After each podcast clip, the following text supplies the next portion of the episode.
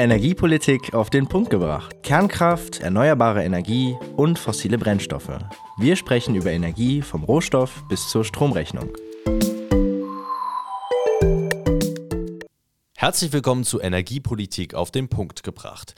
Ich bin Dominik Holl, stellvertretender Geschäftsführer der Unionsstiftung und führe durch die heutige Folge. Wir stellen jeden Mittwoch vier Experten drei Fragen zum Thema Energie. Rund, alles rund um das Thema Energie, vom Strom, der Stromerzeugung, dem Stromnetz bis hin zu Heizen und Wärme.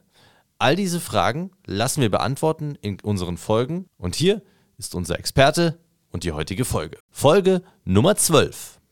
Deutsche Kernkraftwerke Teil 2. Hallo alle zusammen, äh, mein Name ist Ulrich Gräber, äh, Jahrgang 1948, über 40 Jahre in verantwortlichen Positionen in der Energiewirtschaft und der Kerntechnik äh, tätig. Ähm, ich mache das heute gerne, weil ich sehe, dass in unserer Gesellschaft so langsam das Know-how der Kerntechnik und auch der Energiewirtschaft verloren geht. Äh, ich war bis 2012 war ich Chef der deutschen Areva. Areva ist der größte europäische Kernkraftwerkshersteller und war auch gleichzeitig im Vorstand der Areva in Paris. Ich habe in meinem Leben Kernkraftwerke geplant, gebaut und betrieben. Es kommt nicht so häufig vor. Es gibt viele, die sie geplant und gebaut haben, aber nicht betrieben oder andere, die sie betrieben haben und nicht geplant und gebaut.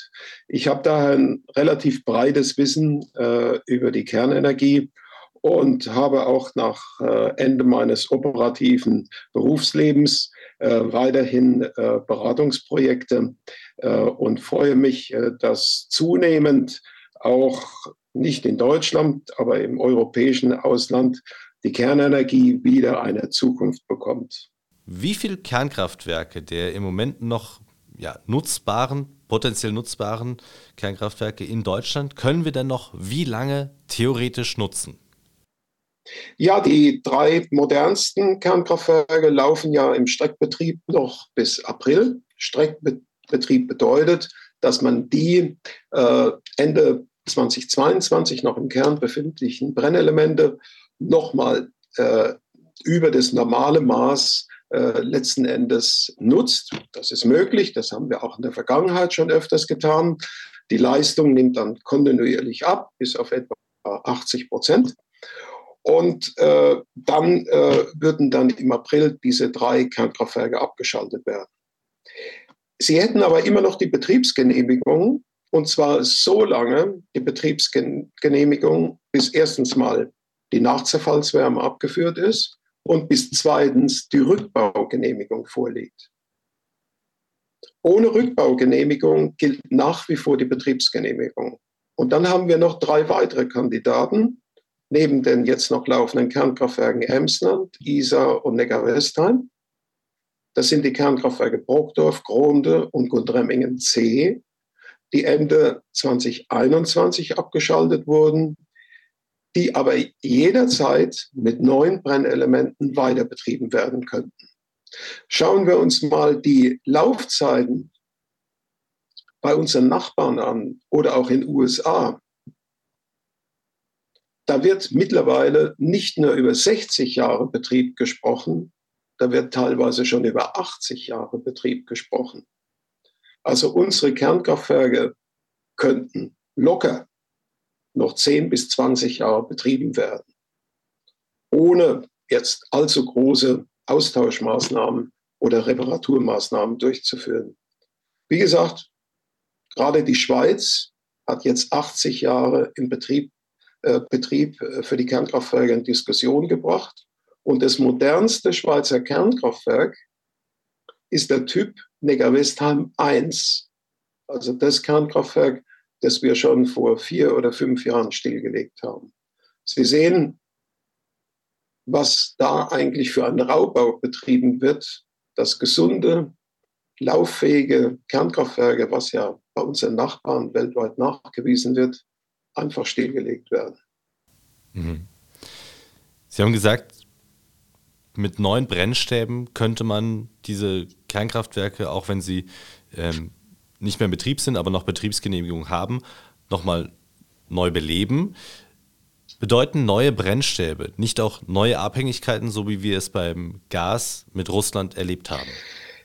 Also Uran ist ein Rohstoff äh, für den Betrieb von Kernkraftwerken. Er kommt nicht nur überall in der Erdkruste, sondern auch in den Ozeanen in riesigen Mengen vor.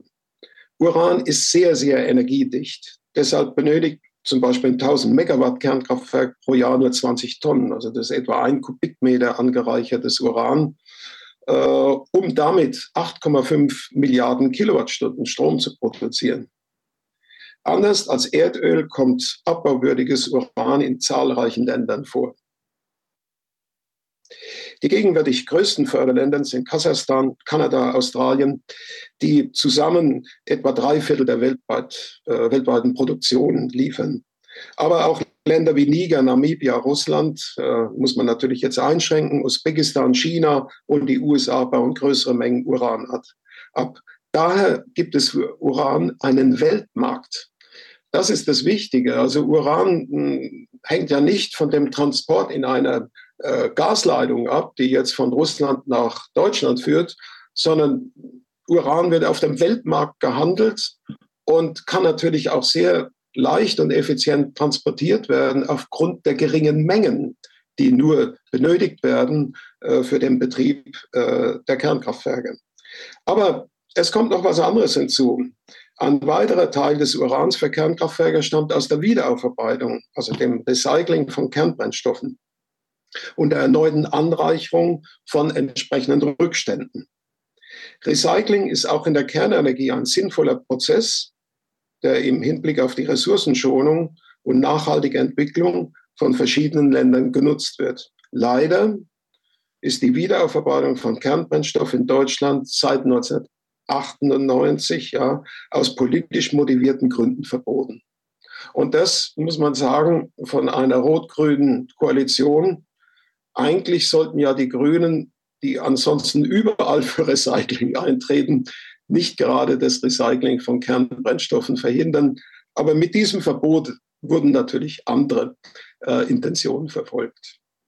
Wie viele Kernkraftwerke bräuchten wir denn aktuell, um komplett aus der Kohle, die wir im Moment verfeuern, rauszukommen?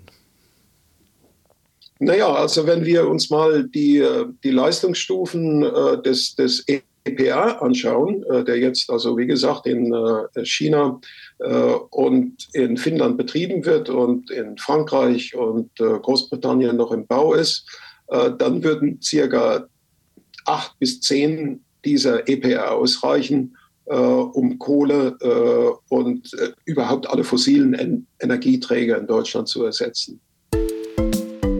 Das war Energiepolitik auf den Punkt gebracht.